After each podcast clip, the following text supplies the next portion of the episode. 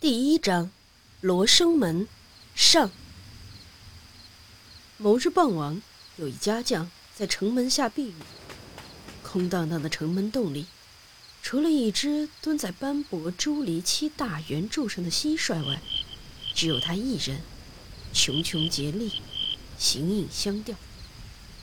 城门正对着朱雀大街，平日总该有两三个戴斗笠和纱帽的行人。前来避雨，但是现在只有他一人。若问何故，只因近两三年来，京都天灾人祸、地震、台风、大火、饥荒等诸多原因，将偌大的京城搞得凋敝不堪。据记载，当时把佛像和佛具打碎，把涂了朱漆和雕饰金箔的木头。放在路边当火柴卖的事情不胜枚举，京城尚且如此，城门的修缮更是无人问津。任其荒废之后，变成了狐狸栖息和盗贼蛰伏之地。久而久之，无主尸体被遗弃至此，故日落黄昏之际，此处阴森恐怖，无人靠近。人迹罕至，乌鸦便集结成群，盘旋聒噪。落日时分，乌鸦就像散了满天的黑芝麻一般，清晰可见。毋庸置疑，他们是为了啄食尸体而来的。今日也许时辰已晚，竟然一只也没有。但是在那些即将塌陷。裂缝处长满青苔的石基上，随处可见乌鸦的粪便，星星点点。家将穿着一身洗褪色的青衣，一屁股坐在七级石基最高的一级上，茫然地看着大雨。一颗硕大的痤疮在右脸颊冒了出来，让他好生心烦。书中此前提到。家将在此避雨，实则雨停之后，他也不知道何去何从。若是往日，还可回到主人家中，但是就在四五日前，他已经被主人扫地出门。前文也提到，当时京城已经破败不堪，眼下的这个家将，被自己服侍多年的主人赶走。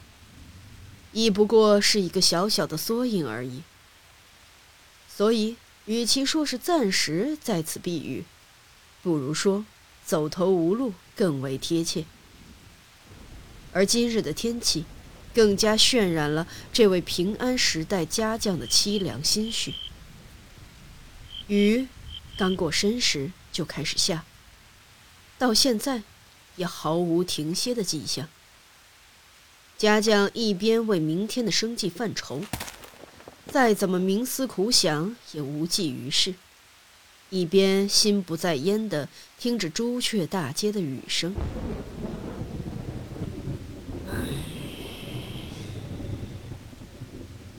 雨将城门紧紧困住，哗哗的雨声从四面八方袭来。暮色沉沉，抬眼望去。城楼顶上，斜刺的飞檐上，挂着沉重的乌。既然无济于事，就只能不择手段了。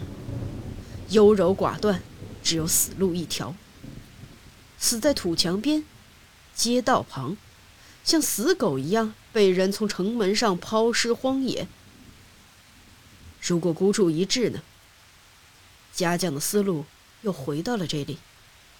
想到如果，他不敢再继续想下去了。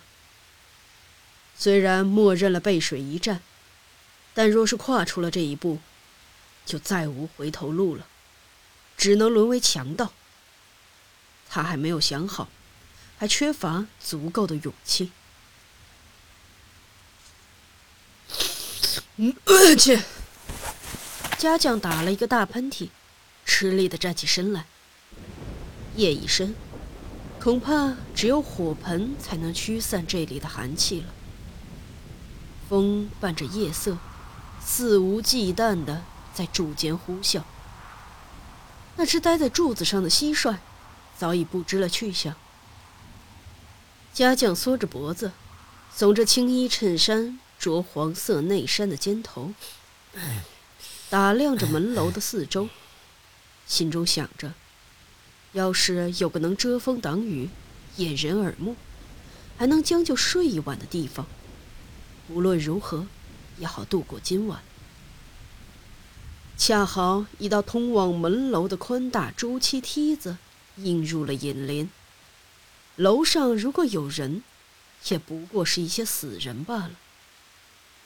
于是他边留意，不让木质刀把的长刀脱鞘，便抬起穿着草鞋的脚，迈向楼梯的最下级。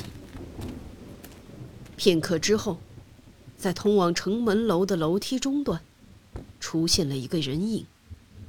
猫着腰，屏着呼吸，窥视着上面的光景。而楼上射来的光，惨淡的照在他的右脸上，隐约可见其短须中红肿发脓的痤疮。他本以为上面全是死人，所以根本没有多加理会。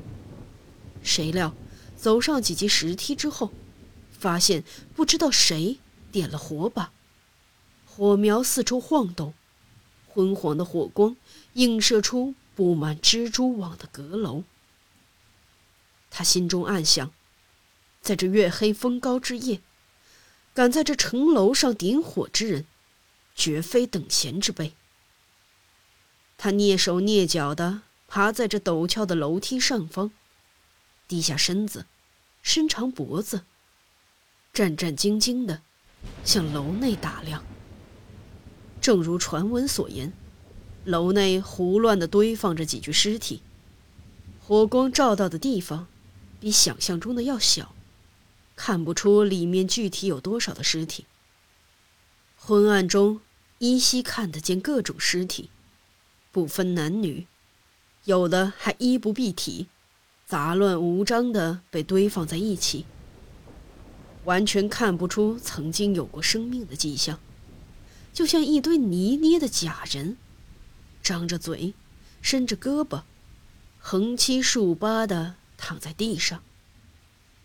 肩膀和胸脯这些凹凸的部位，在朦胧的火光中更加凸显出阴暗沉闷，就像哑巴一样的死寂。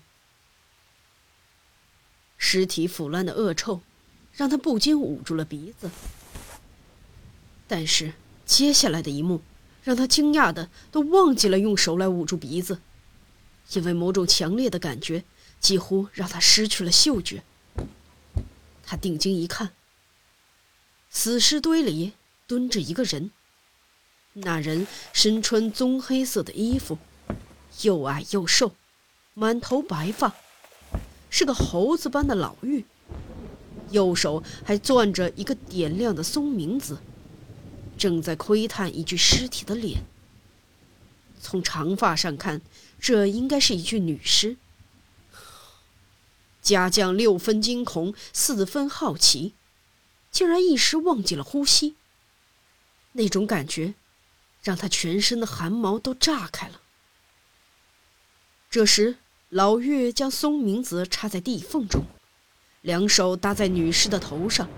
像母猴给小猴抓虱子一般，一根一根地拔着头发，头发应声而落。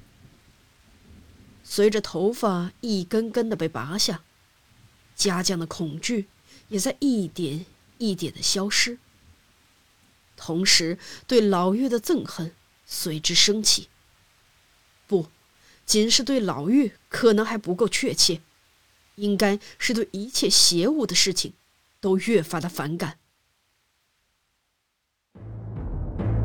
本集播讲完毕，下集更加精彩。